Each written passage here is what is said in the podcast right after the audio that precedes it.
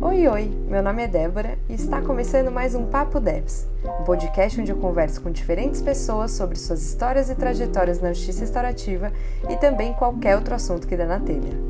Hoje está aqui com a gente a Daniela Garcia, que é psicóloga, educadora popular e trabalha com o teatro do oprimido. Se ajeita aí, pega seu café e bora bater esse papo com a gente.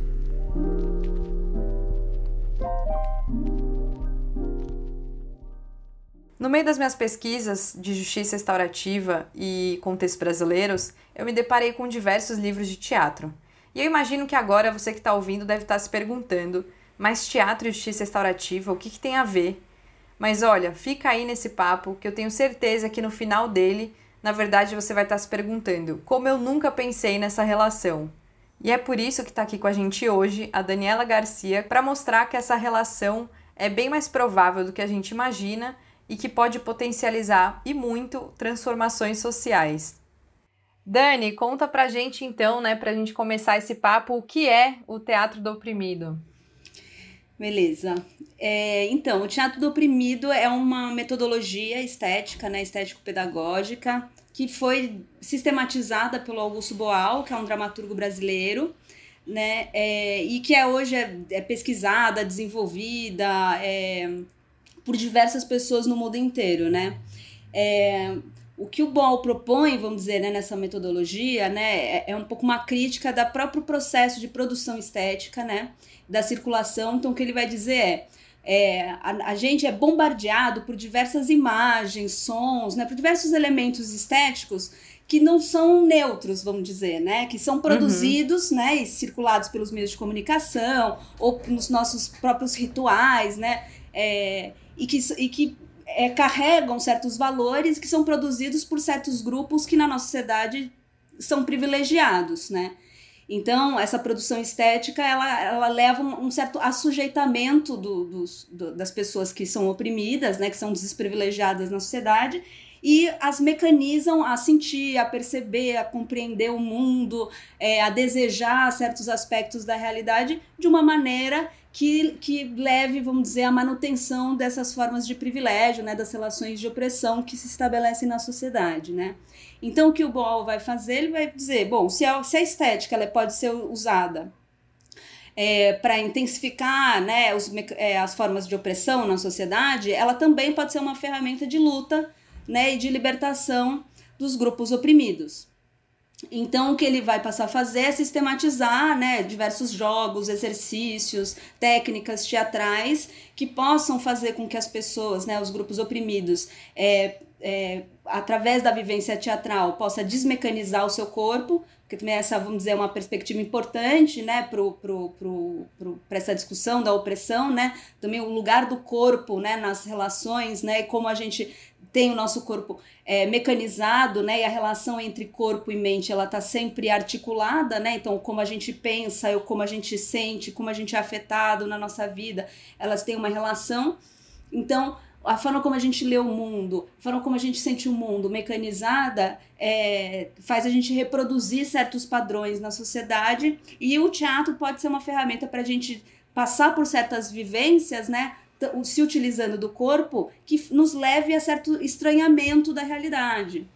A nos fazer questionar por que, que eu sinto desse jeito, por que, que, por que, que na hora que eu vou improvisar é, a partir de um certo lugar social, eu vou para esse lugar, eu faço esse tipo de fala, né? Então, certos estereótipos aparecem de uma maneira muito evidente e que nos possibilita, né, discutir sobre, sobre esses elementos e potencializar vamos dizer, né, essa desmecanização para tornar o corpo de novo, né, expressivo e criativo para a construção de novas práticas sociais, para novas formas de se relacionar, enfim. Né? Uhum. Não sei e se como falei que funciona... muito. Não, e como que funciona, é, assim, né, para uma pessoa leiga no assunto, como que funciona essa reflexão toda que você falou, né, de tá. você repensar esses estereótipos e se encontrar nesses estereótipos na hora de, de atuar em que momento? É tipo quando vai discutir roteiro? É no meio da improvisação? Qual, como que funciona isso? Tá. Então, um dos elementos, vamos dizer assim, mais basais do teatro oprimido são os próprios jogos, né? Os jogos teatrais é a potência que o Boal traz para o jogo teatral, enquanto né, uma vivência corporal né, de um de, de que ele fala assim, o jogo que nem é na vida tem regras, né? É, e ao mesmo tempo que tem regras, tem um espaço para você criar, para você, né, de alguma forma dialogar dentro dessas regras. Então ele acha que o jogo teatral é, pode ser e, e ser utilizado como metáforas da vida, né? Então, nos próprios jogos, vamos dizer, quando a gente começa a realizar, porque também tem que pensar que é uma técnica, né, que, que um, um dos seus intuitos é a democratização do processo estético, então é uma, uma metodologia que, que, que é voltada para que todas as pessoas, né, então é para atores e não atores, né, para pessoas que. É, é, porque para o Boal todo mundo é artista, né? Então ele quer devolver, vamos dizer, esse aspecto da nossa humanidade para todas as pessoas e não só para algumas como acabou se desenvolvendo, né? Então os jogos teatrais ele, ele possibilita essa vivência né, do teatro é, de uma forma muito potente, né? Então assim só para dar um exemplo, vai tem um jogo muito simples no teatro, no teatro em geral, né? Então, o que, uhum. o, que o Boal faz é pegar os jogos e trazer a potência dos jogos para discutir sobre as nossas relações de opressão, sobre os estereótipos né, que, que a gente estabelece. Então, um jogo muito simples que é você caminhar. Então, você primeiro reconhece como que você caminha, né? qual é o seu, seu ponto de gravidade, né? Como, como que você, é, o seu, seu jogo é, de mãos, é, é a sua barriga mais para frente, é mais curvado, você tem os seus ombros para baixo, você vai reconhecendo esses elementos. Aí depois disso você vai passando por outros, outras caminhadas, então pode ser, sei lá, de animais, para até você chegar você é, propor, vamos dizer, lugares sociais e as pessoas caminharem como, como, como essas pessoas. Então, por exemplo, como é que caminha um padre? Ele vai, como é que caminha? De repente a pessoa fica um pouco mais ereta, ela vai andando um pouco mais lento, ou seja, muda o ritmo da caminhada. É, como é que anda um professor? De repente a pessoa começa a andar rápido, atrasado, nervoso é, né, muda, e isso traz, vamos dizer, já é, diversas informações sobre esses lugares sociais, co como eles funcionam, quais são os elementos envolvidos na, né, na, na, pessoa que ocupa aquele lugar. E aí, por exemplo, tem um. é, é uma, uma, uma, uma é, uns lugares que a gente sempre provoca porque a gente sabe que o estereótipo vai vir para a gente depois poder justamente discutir. Então, por exemplo, a gente pergunta como é que caminha uma pessoa rica? Como é que caminha uma pessoa pobre? Aí uhum. como é que caminha uma pessoa é, oprimida, um opressor? Depois, em algum momento, a gente pergunta assim: como é que caminha um ladrão? É impressionante como na maior parte dos grupos que a gente faz esse jogo, a pessoa, é, a pessoa pobre caminha muito parecido como a pessoa, o ladrão.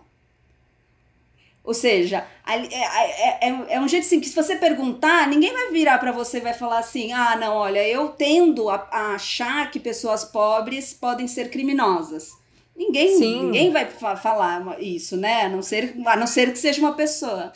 Sim, é o famoso sociedade racista que ninguém é racista. Exatamente. Se você perguntar, exatamente. ninguém vai te falar isso. Porque todo mundo sabe, né, que é, é feio, né, assim. Só que a nossa forma de ver o mundo, não porque as pessoas são ruins ou boas, né, mas porque elas estão, é, vamos dizer, é, sendo bombardeadas na nossa vida por elementos que as, nos fazem a, a ter esses estereótipos. Às vezes as pessoas nem sabem que elas têm, mas elas têm na hora. E aí nesse jogo isso aparece com uma força enorme. Tanto que a única vez que eu me lembro que foi diferente, eu sempre conto essa história, né? Porque é muito engraçado. A única vez que foi diferente foi uma vez quando a gente fez esse jogo em Brasília, que quando a gente falou ladrão, todo mundo andou com que nem político. Mentira! em todos os outros lugares, geralmente tem essa associação entre pobreza e, e, e o crime, né? Então, Sim. e aí isso é muito potente para a gente poder discutir, é, vamos dizer, é, como que é construído. Então o jogo ele, ele, ele consegue levantar e de uma forma, vamos dizer, a pessoa fez no corpo dela, entende? Ela, ela é, aquilo veio como uma denúncia. Então não adianta, ela vai estranhar aquilo, ela vai, ela vai ter que parar para refletir por que, que ela fez, agiu daquele jeito. Só que é claro, a discussão ela não tem como intuito de virar e falar, lá, tá vendo como vocês são preconceituosos, como não é isso. Mas é justamente a gente poder reconhecer o que, que nos atravessou, né? Nossos questionamentos diante dos jogos é sempre buscar é, um reconhecimento do que, que aconteceu para a constituição é, daquela. Da, é, daquela construção daquele estereótipo, enfim, né, do que tiver envolvido nas relações de opressão, né? Mas seus jogos, né? Aí tem assim uma porção de técnicas, né? Tem o teatro imagem, o teatro fórum, o teatro invisível, o teatro jornal, o teatro assim, daria muitos podcasts aqui pra Sim. gente para contar todas as técnicas, né? É, mas, assim, vamos dizer, o fundamento de todas elas é, de alguma forma, se utilizar da estética, seja assim na, na construção da imagem, seja na construção de uma cena, é, seja na discussão dos meios de comunicação, é um pouco pensar quais são os mecanismos de opressão, a gente tentar reconhecer esses mecanismos de opressão coletivamente. Então, né, então, é, isso é muito importante, porque é, é, um dos aspectos importantes do teatro oprimido é esse, né, da gente desindividualizar certos acontecimentos que a gente passa na nossa vida, então descobrir não, mas espera um pouco, não é só comigo, é também com ela, é também com aquela outra, é também com aquela outra. Então, eu, é, é isso nos oferece uma grande oportunidade para a pessoa sair do seu lugar de culpa, né? E de uhum. compreender que aquele é um processo social que atravessa outras pessoas também e a gente criar, então, uma, uma, uma possibilidade, né, diante dessa, da, da, da análise da realidade, é, também espaços para que as pessoas possam criar estratégias de luta, de como, de novas práticas sociais, enfim, né. Então, por exemplo, é, dando um exemplo de uma das técnicas mais famosas né, no teatro oprimido, que é o teatro fórum, né? O teatro fórum, vamos dizer, é uma, é uma cena que é construída no grupo, então o grupo ele decide é, qual é a temática que mais a, atravessa o grupo, o que, que é mais urgência para aquele grupo discutir. Através da, da, história de alguma daquelas, da, daquelas pessoas do grupo, a gente monta uma peça, que é a peça, é, vamos dizer, a estrutura dela é basicamente tem um protagonista, que é uma pessoa que, tá, que sofre uma opressão, né? É, esse oprimido ele tem um desejo, que é um desejo que vai ser impedido por uma pessoa que tem mais poder do que ela, ou seja, né, tem uma relação concreta de poder. É, e que ele tenta lutar para sair daquela situação, mas ele fracassa. E a peça termina nesse fracasso. Quando termina a peça, é, a gente abre a oportunidade do público, né, o que a gente chama dos espectadores, né, não, são pessoas que são passivas, elas também vão atuar, elas também vão né, intervir, criar esteticamente, elas substituem, vamos dizer, o protagonista, né, era assim que a proposta inicial do fórum. Hoje em dia já, o fórum já é feito de várias formas, mas a ideia é substituir o oprimido e as pessoas poderem ensaiar, experimentar que outras ações, que outras estratégias aquela pessoa poderia ter feito, que aliados ela poderia buscar, né, para é, transformar aquela, aquela situação que ela está vivendo, né. Então, várias vezes, por exemplo, a gente aplicando isso nas escolas, né? Então, é, onde a situação de violência, é, de abuso infantil, assim, muitas histórias de racismo, é, de homofobia, enfim, diversas histórias que ali, é, é vamos dizer, estavam silenciadas, né? Porque aí tudo uhum. vira bullying, né? Assim, a gente tem essa, essa hoje em dia, né, esse termo assim que um pouco, vamos dizer, é, homogeniza, né, todos os conflitos escolares, né, dentro de uma perspectiva, né? É, e que individualiza, né? Enfim, as diversas problemáticas que a gente tem né, na produção do conflito né, dentro da escola. E aí a gente consegue isso ampliar para uma compreensão de quais são as práticas da, dentro da escola que fazem com que o racismo seja possível dentro dessa escola. Que a homofobia seja dentro do. Ah, mas aqui a gente não discute sexualidade. Ah, mas aqui a gente não, não, não se pode falar disso. Ah, porque é normal chamar de viadinho, os professores não fazem nada, né? Imagina, se a gente uhum. parar a aula toda vez que chama sei lá, enfim. E isso os próprios alunos podem reconhecer essas problemáticas e depois pensar, então tá, então o que, que a gente vai fazer, o que, que a gente pode fazer para construir então outras práticas dentro da escola, né? Sim. O Ball sempre fala que o intuito, o objetivo né, final de toda a prática né, e construção estética é a construção de uma, de uma nova ética, né? Ou seja, de, de novas ações concretas né, e continuadas, né, que ele fala, é, que, se, que que, que, é, que aconteçam concretamente né, na, na, na realidade, né, que não fiquem só dentro da, da produção estética. Sim, eu achei muito incrível você falar sobre essa questão da, do corpo falar, né? Que é exatamente é, um pouco sair do racional, que é onde a gente facilmente cai em argumentação, né? Principalmente eu aqui falando do lugar do direito, assim, como é comum a gente já ter argumentos prontos para se defender de alguma coisa, para explicar, para se justificar.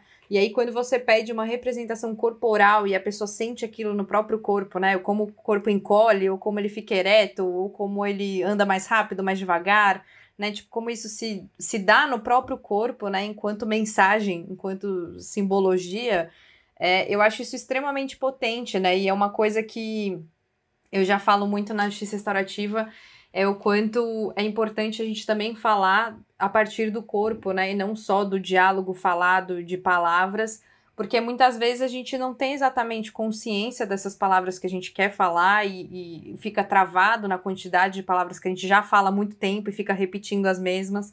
Então, eu acho muito incrível você trazer essa prática que é, eu não conhecia, de da pessoa exatamente sentir no corpo a diferença que faz algum tipo de preconceito que ela tem, que talvez ela nem tenha consciência, ou tem, mas não dessa forma, né? Não no corpo dela. É, e aí eu queria aproveitar esse, esse momento e dizer que recentemente eu abri a possibilidade lá na página do Instagram do Papo Devs, para quem acompanha por lá, para as pessoas mandarem perguntas aqui para o podcast, né, para as pessoas convidadas. E a gente tem uma pergunta aqui para o nosso papo de hoje, então vamos ficar com a pergunta agora. Oi, eu sou a Mazi Torres, sou documentarista e facilitadora. E eu queria fazer uma pergunta. A justiça restaurativa, é, é ela é um convite para a gente fazer um mergulho mais profundo, mais amplo, é, em todos os contextos da, da condição humana, né? Então, eu queria saber de que maneira que o teatro do oprimido se aproxima desse movimento da justiça restaurativa. Bem legal, boa pergunta. Acho que a gente pode pensar juntos, né? Assim, né? Quais são essas pontas? Acho que é, são, acho que muitas possibilidades, né? Assim, como a gente participou, né, daquelas formações de justiça restaurativa, me impactou muito. Eu trouxe muita coisa dos círculos restaurativos, né? Hoje a própria também a, a Kelly que ia participar também, né, daqui do bate-papo, né? Ela também utiliza muito da perspectiva, né, de elementos, vamos dizer, do círculo, né? Não do círculo em si, né? É, mas eu acho que, assim, para a gente talvez começar a pensar num, num paralelo, eu acho que tem um, um, elemento que eu acho muito interessante da justiça restaurativa e que eu acho que, né, já até um pouco falei no Teatro Oprimido, mas que é uma perspectiva de, de, de desindividualizar o conflito, né, e de, de pensar nas responsabilidades envolvidas, né, é, do, do corpo social na, na produção daquele conflito, né. Claro que assim, o como e a complexidade disso, né, é, dentro de cada uma dessas metodologias se dá de forma é, distinta, né? Mas eu acho que, que isso é muito importante, né? Essa, essa dimensão de devolver para o coletivo aquilo que é produção do coletivo é algo muito, vamos dizer, fundamental, porque a estratégia de individualização ela é uma estratégia de opressão, né? É, e que, e que eu acho que isso é importante, né? Eu lembro até que quando a gente, o termo justiça restaurativa, né? Ele é um termo muito difícil de, de engolir, né? No Brasil, Sim. né? Porque o que, que a gente está querendo restaurar, né? Quando a gente pensa em alguém violando alguma lei e tudo mais, geralmente essa pessoa já passou por muitos processos de, vamos dizer, né, de violação do seu direito, né? E, e aí, assim, então, quando a gente vai pensar naquele, né? Você tá um pouco falando isso, né, antes de começar, né? É, é um pouco difícil, né, de não pensar. Eu acho que por isso que essas duas metodologias elas podem até dialogar, porque eu acho que o teatro oprimido ela, ela ajuda a trazer essa, essa, vamos dizer, essa dimensão, vamos dizer, da opressão, né? Porque acho que isso que eu estou dizendo é justamente a dimensão da opressão Sim. na produção do conflito, né? Do, do, é, de certos tipos de conflito, obviamente, né? Mas que muitas vezes acaba, inclusive, é, é, chegando ao ponto, né, de, vamos dizer, de, um, de uma ruptura com a lei, né? Sim, e, e que é o questionamento exatamente do, do como a gente está vivendo, né? Que agora você falando do teatro do oprimido foi ficando mais evidente para mim, assim, os pontos que, que se convergem, digamos assim, porque se a gente for pensar, né, para mim a justiça restaurativa, se esse restaurar não for a gente pensar algo novo, né, não for a Sim. gente pensar de que forma a gente quer conviver daqui para frente, é, ela para mim só continua mantendo o que a gente já tem, né? Então, ah, a pessoa não cumpriu a lei, então, ó, você precisa cumprir a lei. Mas será que a gente não precisa questionar que lei é essa? Por que, que ela foi feita? Para que quem precisa cumprir? Ou quem que descumpre que é preso, hum, né? Exatamente. Tipo, porque assim, é uma lei que está para todos entre muitas aspas, né? Exatamente. né? Então, acho que nesse lugar que você fala da toda a construção da estética, da linguagem, né, que é como pensar uma nova ética a partir daquilo que você encara, é, para mim faz muito um paralelo com a JR nesse lugar de se a gente não for sentar para olhar um conflito de uma forma coletiva, para pensar que aquela forma que a gente estava se relacionando não tá legal e que a gente precisa pensar de que forma a gente vai se relacionar a partir de agora e aí coloco no saco junto como que a gente se relaciona com o Estado, como o Estado se relaciona com a gente, como que isso acontece, a gente está só fazendo um jeito de manter as pessoas na ordem, né? Digamos assim, que é, o, que é a ideia do direito, que é manter a ordem social.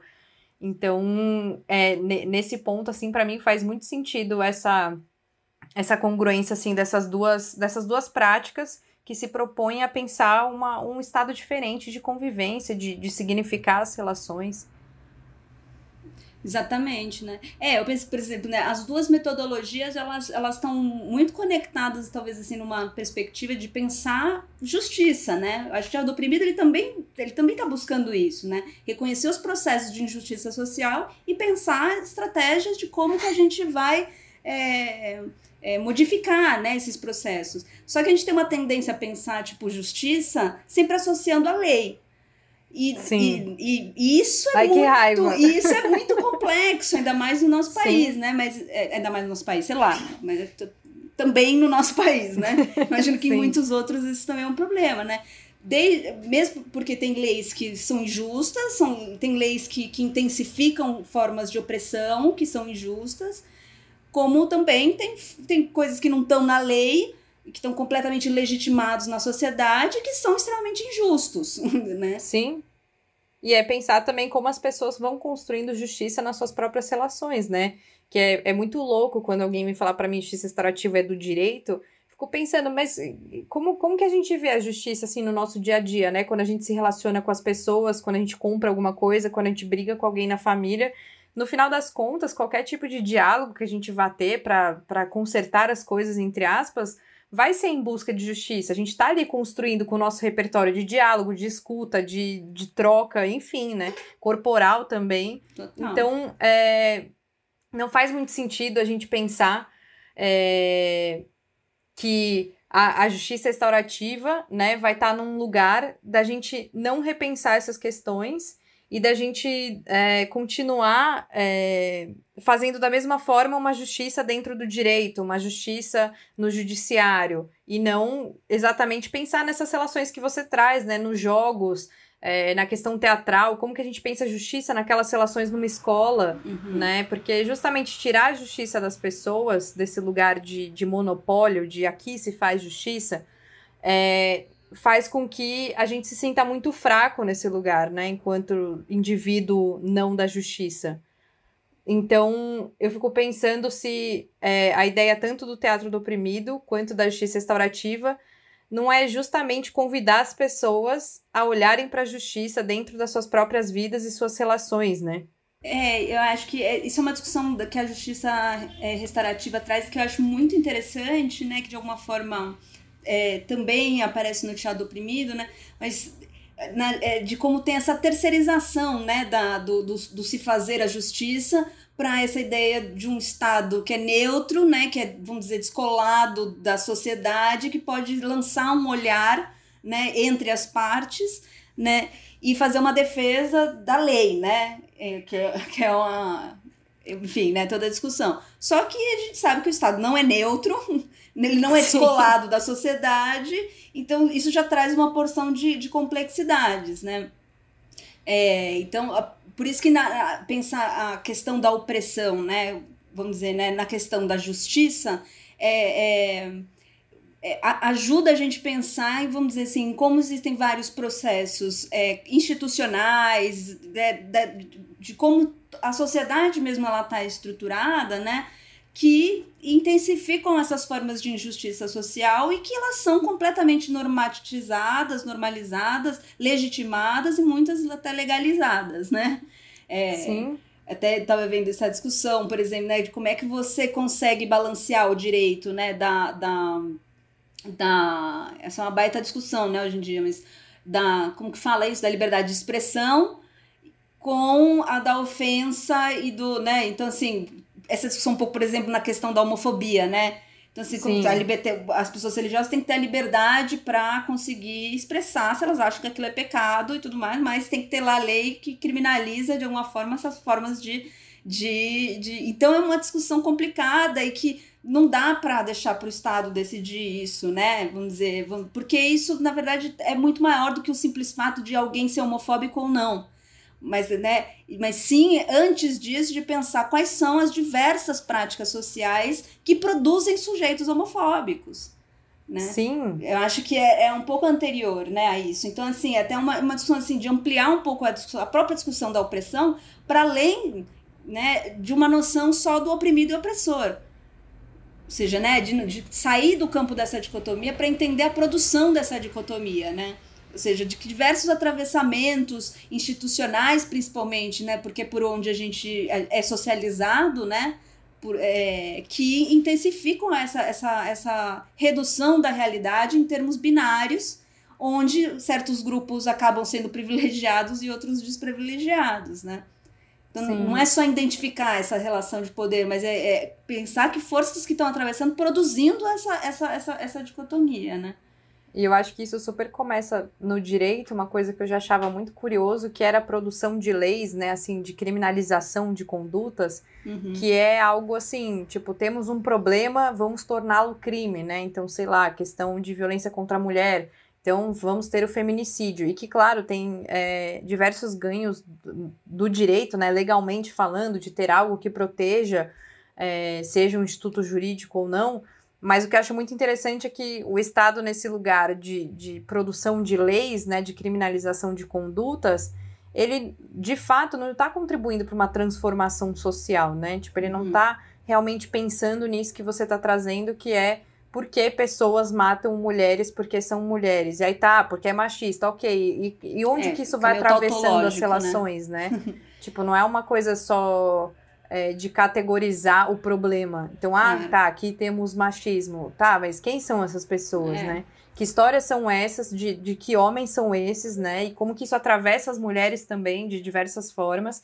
E pensar isso é, de uma forma coletiva, né? De, de existência do outro, de, de enxergar o outro é, da forma como ele existe, eu acho isso muito potente em como a gente se é, como posso dizer, como a gente se afeta coletivamente, né, Pela, pelas histórias das pessoas, como que a gente se afeta e se transforma a partir do que o outro conta, a partir de que o outro interpreta, ou fala, ou age, né? E ter espaços para isso, ter espaços para a gente realmente se afetar pelo outro, é, num, num lugar não tão só positivo, mas também desconfortável, mas enfim, se afetar pelo outro, mas estando disposto a ser afetado, é, que eu acho que são momentos e locais que a gente está disposto a pensar algo diferente, né? Porque a gente enxerga aquela pessoa que talvez a gente não enxergaria, ou se enxergasse, enxergava por esse binarismo de tipo, ou essa pessoa é oprimida, ou essa pessoa é opressora, né? Que é um, é um discurso muito comum que eu já ouvi bastante assim nos atendimentos, que é ou pessoas que é, são oprimidas, né, sofreram algum tipo de violência, que estão cansado, cansadas de serem olhadas por esse lugar, né? Uhum. Tipo, meu, não aguento mais as pessoas olharem para mim e a minha história ser a violência que eu sofri. Ou, tipo, só me enxergarem no lugar de vítima. Tipo, como se eu me reduzisse a uma vítima da minha própria vida, enfim, né? E como isso é problemático. E do outro lado também, né? De tipo, bom, não fiz nada na vida para além desse fato ruim, né? Digamos uhum. assim. Tipo, para além do crime, não existe história da minha pessoa que a gente possa falar sobre para além daquele dia que eu fiz isso. Então, é, eu acho que esse reducionismo, né, que é que a, a, lei tem que ser, no final das contas, que é tipo matar alguém, né? Não dá para você especificar a história desse matar alguém, nem de quem foi morto, nem de quem matou, né? Porque é uma coisa super formal, legalista. É, tira da gente a possibilidade de ser afetado pelo outro pela sua história, né? Tipo, fica num lugar de matou o que, que faz, morreu o que, que faz, e, e não tanto de quem são essas pessoas afetadas e que histórias são essas, né? Uhum. Tipo, quem são essas pessoas? É, não sei, para mim isso fica muito forte quando eu penso tanto no teatro do oprimido e na justiça restaurativa, que é pensar quem são essas pessoas, como que isso reverbera na vida delas e sair um pouco do óbvio. Tipo, ah, a pessoa foi vítima, então ela se sente assim. Ah, ela foi. Ou ela é opressora, ela faz isso. E, e se perceber nesse processo, né? Sim, sim. E eu tava pensando também numa eu tava vendo um. O, aquele documentário, né, do Augusto Boal que tem no, no YouTube e tal, e aí eu tava uhum. vendo uma parte que eu fiquei, assim, muito tocada, que é uma parte que ele conta um pouco sobre um teatro que ele fez com mulheres que faziam faxina nas casas, né? Uhum. E aí que ele acaba o teatro e a mulher começa a chorar e ele vai perguntar por que, que ela tá chorando e ela fala, tipo, meu, fui criada para não falar. E tipo, aqui eu fala, falei, falei alto. Né? né? Tipo, tinha um microfone para falar. E aí depois, ah, eu fui criada para não ser vista, né? E tipo, tinha holofote em cima de mim. E ainda tinha meus patrões na, na, ali na plateia. E aí ele pergunta, tipo, ah, foi por isso que você chorou? E aí ela falou, não, é porque quando eu me olhei no espelho, eu vi uma mulher e não uma empregada doméstica. Tipo, isso para mim, assim, tipo, eu fico arrepiada de falar, porque tem a ver comigo pra justiça restaurativa, que é o existir do outro, né? Tipo, é o outro poder se manifestar para além do rótulo que a gente coloca e da simbologia, da estética como você traz, tipo, que ele foi criado para para viver, né? Tipo, de que forma que essa empregada doméstica foi criada para viver naquele, naquela caixa? E aí, como escutar essas histórias, ela, ela podendo ser mulher para além de empregada doméstica e o que, que isso significa para ela, eu acho que é o que faz exatamente uma, uma mudança em como a gente escuta, né? E aí eu queria perguntar para você, tipo, como que como que ressoa isso para você, tipo, essas reverberações do teatro do oprimido, assim, pessoas que passam pelos jogos uhum. e, né, enfim, trazem esse tipo de experiência. É, é, é, é, realmente essa história ela é muito marcante, né? É uma história bem conhecida, né? E eu acho que ela, ela um pouco ela, ela, ela traz à tona, vamos dizer, acho que um debate grande assim é, entre a dimensão objetiva e subjetiva da realidade, né? Não tem opressão com, né, que age de uma forma concreta e outra opressão que age né, de uma forma subjetiva toda opressão ela, ela age é, nesses, né, nesses dois aspectos, né? Então, assim, uma pessoa é, é, que não consegue lutar, que não consegue sair, é, achar estratégias de luta, geralmente é porque tem um processo de, de, de é, subjetivo que faz ou ela acreditar que ela tá errada, ou acreditar que ela é pior, ou acreditar, né, que é o que o, o, o Paulo Freire, ele, ele fala, né, da introjeção do olhar do opressor, né, que você Sim. introjeta esse olhar e tudo mais é, e acaba vendo o mundo através do olhar do seu próprio opressor, né? É, isso, e isso tem muito a ver com a forma como você age concretamente na realidade, né? É, eu até indico um, uma, a tese de doutorado da Kelly é, Cristina Fernandes, né, do nosso coletivo, que ela vai falar sobre teatro social dos afetos, que ela vai um pouco analisar essa dimensão da importância da análise dos afetos, da circulação dos afetos para análise da opressão, né? Então, um pouco pensando essa, essa dimensão é, de como, vamos dizer, é, não tem opressão se não circular medo, por exemplo. Dificilmente você vai conseguir, né? Se, se, não, se não circular vergonha, por exemplo, nesse caso, né? Como é que uhum. se constitui? Que tipos de afetação, né? Por isso que o corpo é tão importante, né? que tipos de afetação é, naquele corpo, né, de atravessamento, de coisas que aconteceram na vida daquela pessoa, que faz com que ela tenha vergonha de si mesmo, né? Que esse seja um afeto predominante sobre si, né? E, eu, e aí o que eu acho uma das coisas, um dos elementos importantes né, do que o, o teatro oprimido ele oferece é que essa vivência corporal de encontro, de troca com as pessoas através né, dos jogos, enfim, das, da, das diversas formas que a metodologia traz, possibilita novas formas de afetação. Que não seja só de, da vergonha, que não seja só do medo, que não seja só, enfim, né, desses afetos que, que diminuem né, a potência de vida, enfim, né? É, mas que também que, que consiga te afetar numa alegria, num, numa forma de reconhecimento dentro daquele coletivo, dentro daquele grupo, que aquela pessoa possa ser vista de uma outra forma e ressignificar sua própria compreensão, né? E isso concretamente faz ela agir diferente. Né? O, no próprio Teatro Fórum né, tem é, é, é uma, uma coisa que a gente sempre fala muito, de, porque as pessoas falam, por que, que a gente não só discute, então, o que, que, que, dá ideias, né, do que pode ser feito, por que, que tem que ir lá e fazer e tudo mais? Porque quando você vai lá e tenta fazer, quando você coloca o seu jogo, o seu corpo em jogo, você descobre é, coisas que na, na, na, racionalmente você, você não estava não, não tava levando em conta. Então, por exemplo, né, falando da violência é, contra a mulher, muitas vezes chega lá e fala assim: não, ela tem que só virar e falar, ir embora. Aí, na hora que a mulher vai lá e vai tentar falar, ela paralisa. Ela não consegue falar, não sai. Na uhum. cabeça estava muito simples, mas na hora que ela coloca o jogo, o corpo em jogo, é, aí a gente vê o medo circulando. E aí a gente consegue discutir, mas por quê? Da onde está vindo isso? De que forma? Como é que se constitui esse medo nas mulheres? Por isso que até essa noção que a, que a Kelly resgata do, do Spinoza, né, de afeto, que é o afeto enquanto conceito político. Ou seja, o afeto ele não é algo que uma pessoa sente individualmente e tudo mais, né? O afeto está na ordem do encontro. Ou seja, modos de interação que afetam um corpo de uma determinada maneira, né? Então, é muito esquisito que todas as mulheres, né, em geral, vamos dizer, né, têm os seus corpos afetados de tal modo a produzir medo. Medo de andar na rua, medo de, de falar pro seu namorado como você se sente, medo de bancar de usar a roupa que você quer, medo. Enfim, é um afeto é, predominante. Ou seja, então a análise dos afetos, da circulação desse afeto também nossa, até comecei a falar, não, já nem lembro mais como é de onde a gente partiu, né? Qual era a pergunta, né? Não, era super sobre essa questão de como você ah, enxergava lembrei. na prática as pessoas sendo afetadas por Exato, isso, né? É. Então eu acho que isso, isso é muito potente, né? Eu acho essa maior parte das pessoas que eu conheço que trabalham com teatro do oprimido trabalham porque tiveram as suas vidas modificadas, assim, né? É, eu lembro que as primeiras vezes que eu, fui, que eu comecei a fazer teatro do oprimido, eu não conseguia fazer os jogos. Eu fingia que eu tava passando mal.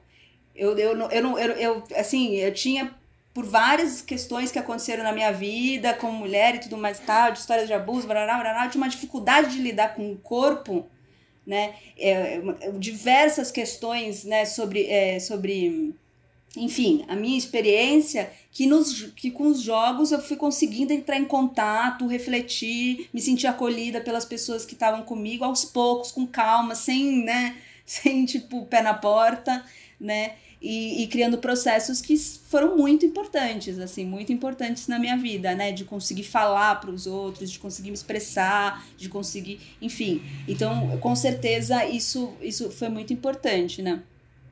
Mas acho que assim, teria um milhão de histórias, né? Eu lembro também, por exemplo, numa escola que era uma cena sobre também sobre assédio na escola, a menina ela ia de shortinhos, aí o menino passava a mão na bunda, que é coisas que acontecem, que aconteceram com as meninas mesmo, né, do grupo, né? E aí um dos meninos que que você, eu vou contar essa história só para entender assim como a, a, o, a, as, os modos de afetação, né, dentro desse processo não é só do oprimido, né? Mas também de todos aqueles que participam da nossa sociedade de alguma forma, em algum lugar dentro dessas, dessas estruturas, né? Enfim, então a, a cena um pouco discutia, né, esses, esses modos de assédio dentro da escola. E aí foi uma baita discussão, foi um super processo, apresentou, foi uma guerra dentro da escola, juro, assim, a escola assim, virou de cabeça para baixo, né?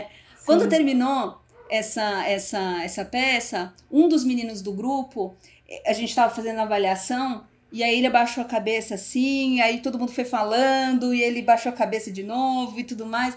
Aí ele chegou na vez dele, ele falou assim, gente, eu tô morrendo de vergonha. Eu não, eu não tenho coragem de falar, mas eu acho que eu preciso falar. Eu era esse cara. E agora eu tô muito. Eu fico extremamente constrangido sabe? Porque eu achava que, que era muito normal, tipo, todos os moleques fazia isso, passa a mão e tudo mais. Eu nunca tinha parado para pensar como uma mulher se sentia, nunca tinha parado para refletir por que que eu fazia isso, né? E, e, e agora, de verdade, eu fico constrangido e ainda não sei muito bem exatamente o que fazer quando eu vejo os meninos fazendo, mas eu, tipo, não consigo mais fazer, tá ligado? Então, tipo, claro, é, vamos dizer, né, tem essa potência né, da vivência em si das, das pessoas daquele grupo, tem a potência de usar, vamos dizer, a peça ali como um mediador estético daquele grupo que está discutindo mais profundamente com a por exemplo, né, no caso da escola, com a escola como um todo. Sim. Então ali, ali foi muito, muito complexo mesmo, porque olha só, apresentou a peça, aí aquilo ali virou um, um escarcel, porque, tipo, teve uh, pessoas do, do, do, público que falavam assim, é, mas é isso, aquilo que a gente escuta, né, não é tão raro, né, ela com esses shortinhos mesmo, né, vendo pra escola com isso, é lógico que ela quer, ela tá querendo o quê? Ela quer aparecer mesmo e tudo mais e tal, e não sei o que lá. Eu lembro que quem tava coringando, né, que é quem faz essa mediação, né, da cena com o público, é, ainda falou assim, mas o que, que é então? Você acha que, que, as mulheres que andam de burca também não são assediadas, não são abusadas? Virou uma, uma, um baita debate. Aí teve meninas que começaram a discutir e tudo mais. Meu, foi. Aí, ou seja, depois disso, senti uma óbvia questão, vamos dizer, latente na escola e que estava perfumando diversos conflitos dentro da escola. Sim. Que aconteceu? A, a, a escola cortou o projeto depois da peça. Falou assim, mano, não quero mexer com isso, sai e tal. Um ano depois, a gente é chamado de novo na escola, Falou assim, não, a gente queria que vocês viessem fazer uma oficina com uma sala que tá tendo muito problema e tudo mais. Quando a gente chega lá, é, vários moleques que estavam esse, nesse um ano atrás, juro mesmo, eles descobriram que a gente ia estar tá lá, eles tiveram a moral de imprimir umas, sei lá, 200, 300 folhas, escrito assim, algumas, é, vai lavar louça, vai lavar louça, vai lavar louça. Tudo puta, tudo puta, tudo puta. Sou machista, sou machista, sou machista. Levaram pano de prato e esponja e ficavam tacando em cima das meninas e não sei o que lá. A gente entrou, a gente viu essas folhas falou, mas o que, que vocês estão aí? Não sei o que lá. E a gente viu, eles mostraram. É, porque a gente é machista mesmo e não sei o que lá e tal. Aí a gente fez uma baita interessante. Ele falou assim: Meu, na verdade, no fundo, no fundo, a gente tá desde aquela vez querendo discutir isso, querendo conversar. Só que ninguém na escola conversa com a gente sobre isso. E, tipo, e, e esse foi um jeito de chamar a atenção, tá ligado? E tal. E aí a gente, meu, fez. Aí a gente fez todo um processo, né, teatral, eles foram lá na frente, explicaram por que, que eles são machistas, o que, que eles pensam, que, por que, as mulheres são tudo puta pra eles. Aí fizemos uma dinamização onde eles ficaram no lugar das mulheres e as mulheres do homem, as mulheres mostraram como é que, como é que eles assediam elas. E foi um baita processo, eles terminaram rasgando as folhas, assim, e tal. E eles compuseram, as meninas compuseram uma música e os meninos uma, né? Eles usaram, então, quer dar? Pode dar, a buceta é tua. é um pouco vulgar, mas pelo menos, né? Porque eles falam assim que elas são tudo puto, que agora elas vão no baile e querem, né, sair transando. Ou seja, tinha uma discussão sobre ali como é que eles também enxergam a sexualidade das mulheres. Ninguém fala, não sabe Sim. como lidar com tudo isso. Não tinha espaço, né? Pra, pra, para discutir tudo isso, né? As meninas também criaram também uma música.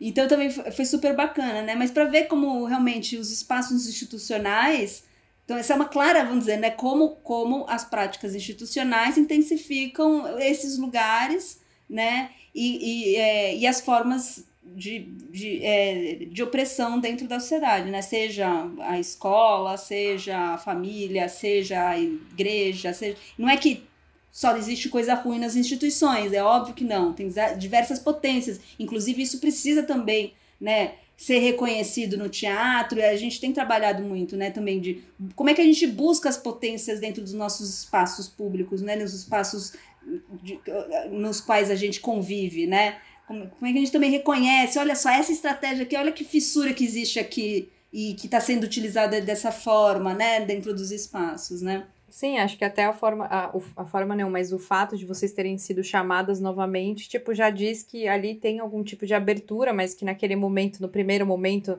não conseguiram segura, segurar a tipo o avalanche que vem, né, quando a gente abre espaço para falar coisas claro. que a gente nunca falou e nunca fala. E eu ia trazer uma, uma experiência que rolou comigo com justiça restaurativa, que era com práticas, né, da justiça restaurativa, digamos assim, que foi numa escola também, acho que se eu não me engano, ela era a escola estadual aqui de São Paulo. E eram, tipo, crianças de, meu, 7, 6, 7 anos. E aí a única coisa que eu consegui implementar, porque nem era um projeto de justiça extrativa, mas eu falei, meu, vou fazer aqui. Tipo, era um círculo no início da aula e um círculo no final. E aí eu passava um coelho no, no começo, tipo, para cada um falar como tava chegando do final de semana. E porque acho que era numa segunda-feira. E aí, tipo, no final, para dizer como foi a aula. E aí, óbvio que no começo, assim, tipo, pegavam um coelho, tacavam um na cara do outro, aí, tipo, um dava um murro na cara do outro aqui do meu lado. E eu, tipo, pensando, meu, que desastre, tipo, por que que eu inventei de fazer esse negócio? Tá dando muito errado. E aí foram seis meses fazendo isso, todo início e final de aula. E aí muito curioso que daí, tipo, no final, assim, eles começavam a ficar puto quando um começava a falar, quando o outro tava falando. Meu, você não tá com o coelho na mão, cara, espera aí sua vez. e aí, tipo, quando um cortava o outro, eu quero escutar a história dela, porque no começo eu só respondia umas coisas tipo, ah, tô bem, tô mal, tô bem, tô mal. Mas, tipo, não, não realmente falava sobre, né? Sim. né? E aí foi o que, o que fez o, o projeto começar, começar a causar um pouco foi que justamente as crianças começaram a se sentir na liberdade de falar. E aí teve uma vez que uma menina sentou no, no nosso círculo, assim, de início de aula, e ela falou que ela, tipo, começou a chorar, falando, meu, a polícia acabou de estourar o barraco que eu moro e levou meu tio preso. E aí ela chorava, chorava. E aquilo era uma questão, né? Tipo, como que a gente leva a aula com isso acontecendo? Como, é. O que, que a escola faz com isso que tá chegando ali na escola? Porque talvez ela nem contaria, ficaria quieta num canto e tipo, é, mais aí uma mazela do, do, do Brasil e tá tudo bem. E, Sim. tipo, será que a escola também não precisa de apoio para receber todas essas coisas que vêm quando a gente claro. abre, né? Tipo, que é isso. A instituição, um gargalo, né? De é... todos os problemas sociais, né? Agora a escola resolve aí, né? Não, Exato. Não é isso, tipo, né? não adianta eu ir lá abrir um espaço, tipo, pessoal, vamos falar de problema? Vamos. E aí vem os problemas, eu falo, obrigada, escola, eu vou embora, tá? Que isso aqui era só um projeto. E, tipo, bom, como que a diretora lida com isso? E realmente isso criou muito choque, porque as crianças começaram a trazer. Mas um momento muito legal foi quando a professora era super reticente, né? Porque, óbvio, também tem uma outra pessoa entrando na sala de aula dela, que ela faz da forma que ela já conhece. Tem toda uma questão aí pra gente cuidar, né, das relações, da onde a gente vai colocando os projetos. Mas eu lembro que ela participou de um círculo, é, uma vez ela, ai, tá bom, acho que eu quero participar. E aí eu passei o, o tal do coelho, e ela falou que ela tava muito mal, porque ela teve que passar o final de semana inteiro cuidando da mãe, que a mãe tá, tipo, no, nos finalmente, e ela não tava aguentando a carga de trabalho com a mãe para cuidar. E aí passou, tipo, o resto do coelho, todas as pessoas em silêncio, tipo, todas as crianças. E aí eu, tipo, fechei a roda e todos levantaram e falaram, tipo, professora, hoje a gente não vai causar nada, tá bom? Porque a gente quer cuidar de você. E ela ficou, tipo, extremamente tocada, porque ela falou: Meu, como assim, sabe? Tipo, eu tava imaginando já mais um dia de, tipo, várias treta para lidar aqui na sala eu não tô em condições, mas, tipo, ela também não iria abrir isso pros alunos, né? Então, como no final é tipo, como a gente não tem espaço para falar do que nos é afetado o tempo todo, né? E como a gente é, é aquele negócio que você fala sobre, tipo, a gente já vai abafando tanto que quando sai, sai violento. Então, tipo, talvez essa professora um dia esgote num nível que ela vai ser violenta com alguma criança, ou violenta com ela mesma, não vai comer, não vai dormir, não vai conseguir. E, tipo, a gente não tem espaços para falar sobre isso, né? Claro. E o quanto é, justiça é sobre isso também, né? Justiça não é só sobre o crime que aconteceu no dia tal. Tipo, justiça é sobre a gente se sentir é, minimamente em relações justas de cuidado e de escuta no, no, no nosso trabalho, na, nos, nos, ambientes que a gente permeia, né? Então lembrei muito quando você falou sobre tanto sobre escola como sobre abrir espaço e virem muitas coisas que estavam ali guardadas e que precisa de um cuidado de, de como que a gente lida com isso daqui para frente, né? Uhum. É muita coisa para lidar, se for pensar. Meu, né? muito. Né, eu lembro de uma, de uma, de uma cena, né? É, vamos dizer, uma coisa que repetia muito, né? Eu estou usando o exemplo da escola, né? Mas só para, assim, foi, a gente ficou muitos anos, né? Dando formação para professores. Aliás, um pouco por conta disso que você estava colocando, né? De não virar uma coisa da gente ir lá, ir embora e tal. Então a gente passava a metodologia para os professores para eles usarem como estratégia dentro das escolas, né? E o e uma era muito recorrente ter aquela cena, então, porque depois os alunos que faziam as cenas, né? E aí eles faziam a cena, a gente está passando por um problema, eu tento eu recorrer ao professor e não, isso não funciona. Ou porque o professor não escuta, ele não valoriza o problema, ou então ele só manda para a diretoria e tal, parará. Então a gente aqui te, identifica um problema, não escuta dos professores e tudo mais, tá, parará. Só que não dá, entendeu? Para só. Né? Então tá bom, professores, escutem aí, né? Sim, não é uma sim. coisa simples, né? Aí uma pergunta assim, sei lá, que só para investigar um pouquinho, né? Tipo assim, por que, que você acha que o professor não ouviu?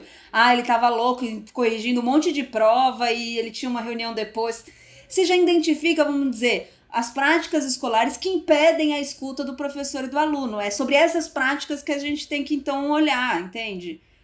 Porque Sim. se a gente tá falando assim, é, porque é difícil para o professor ainda por cima ter escutar se ele tem uma carga, né, de, de é, burocracias, de tudo mais, né, de diversas é, práticas dentro da escola que não garantem um espaço de qualidade. Fora que assim, a, a, formação do professor não tem nada a ver com o professor de física fazer uma escuta para o aluno e tudo mais, né?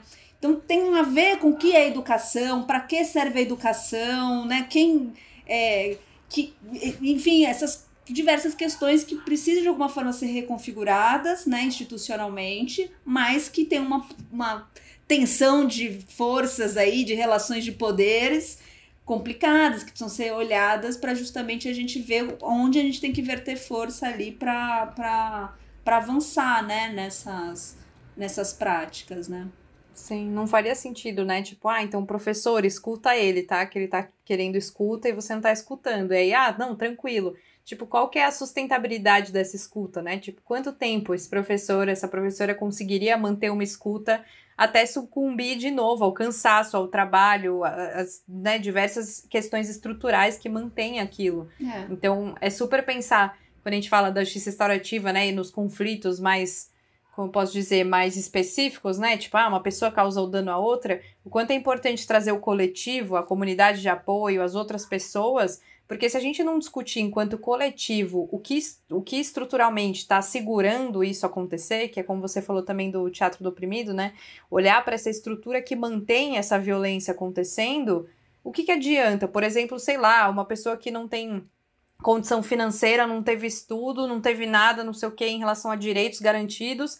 Aí roubou, ah, é só devolver. Tipo, bom, devolve para a vítima, mas e aí? O que, que a gente cuidou estruturalmente dessa violência ser legitimada, né, de várias uhum. formas? Ou, enfim, mesmo as pessoas, é, sei lá, crescerem em famílias onde a violência é algo normal. Tipo, e isso não sei quem que pessoa é essa que não, não cresceu assim, né? Porque a gente uhum. vive numa cultura violenta. Então é muito natural que a gente tenha no, nas nossas relações a violência ali como muitas, muitas formas de lidar com problemas, enfim.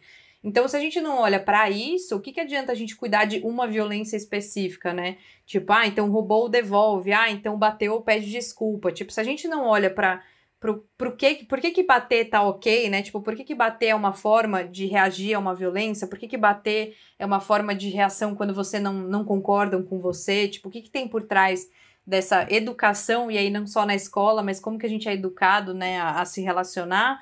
É, a gente, assim, na minha opinião, a gente não tá mais nada do que passando um pano, tipo, ou pelo menos não encarcerando as pessoas, mas será que isso por si só tipo, cuida de uma transformação social, claro que tem toda sua, sua potência e, né, tipo, é, já cuida de muitas pessoas que seriam extremamente descuidadas no sistema prisional, enfim. Mas é, se, para mim, na justiça restaurativa, se a gente não tiver um viés crítico, né, uma perspectiva crítica estrutural de quando a gente está falando de conflitos específicos, a gente está simplesmente dando uma disfarçada ali em 300 problemas né, institucionais, é, do, do Estado e de como que a gente convive, de como a gente olha para isso. E aí, principalmente, que eu queria perguntar isso para você, que tô com isso na minha cabeça de curiosa, que eu fico pensando que, tipo, eu, enquanto facilitadora, né, toda vez que facilito, fico me questionando sobre as minhas relações violentas, né? Tipo, quanto enquanto eu tô facilitando, eu quero controlar o processo, e aí não é para controlar, e eu fico, caramba, não posso controlar, mas o que, que é isso dentro de mim?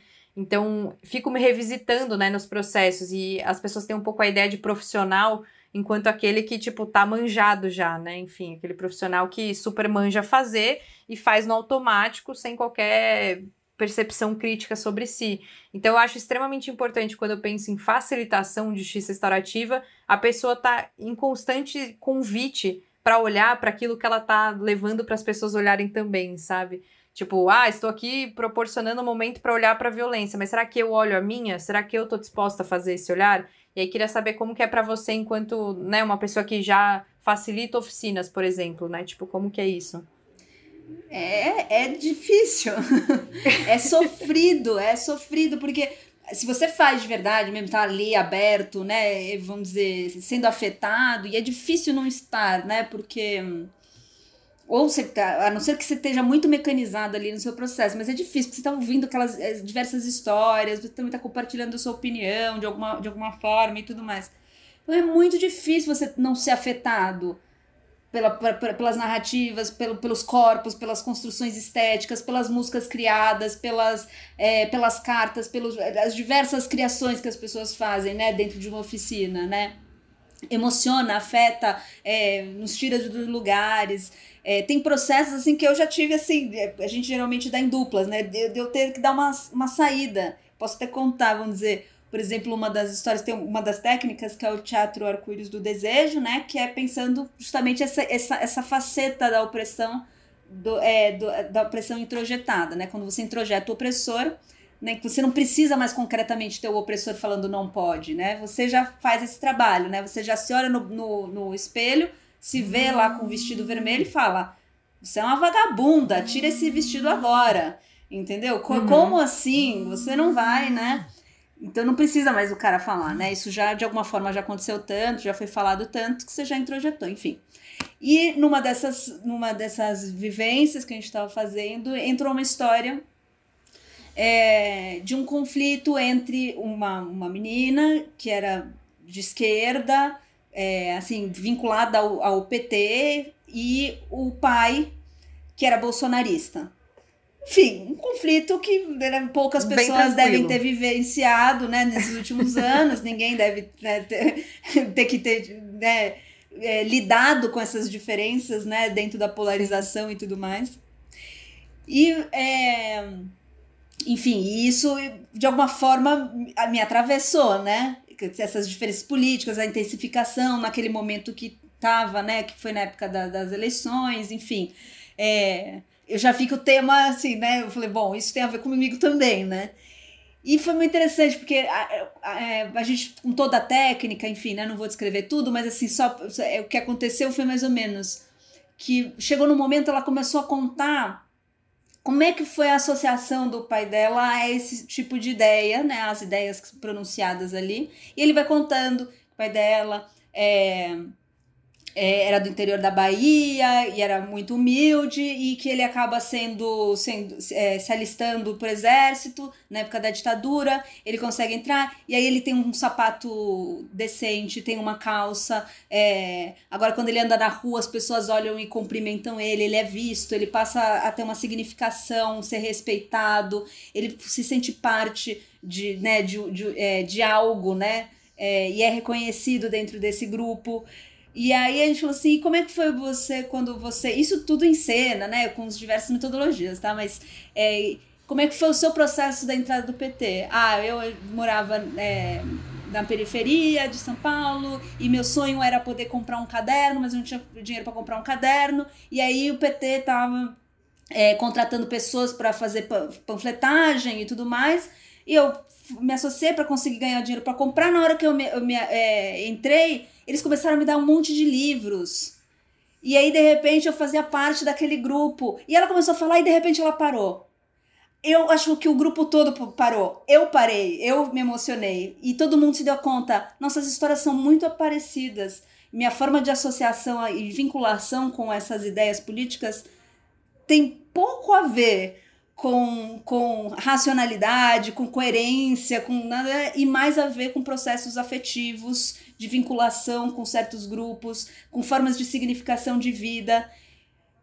E aí, assim, como, tipo, putz, pera um pouco, né? eu sou mais parecida com, com meu pai do que, né, virou um pouco aquilo e todo mundo começou a, a, né, a entender algum aspecto ali sobre essa, essa polarização e sobre a dificuldade de, de conversar que a gente tava é, que era importante, né?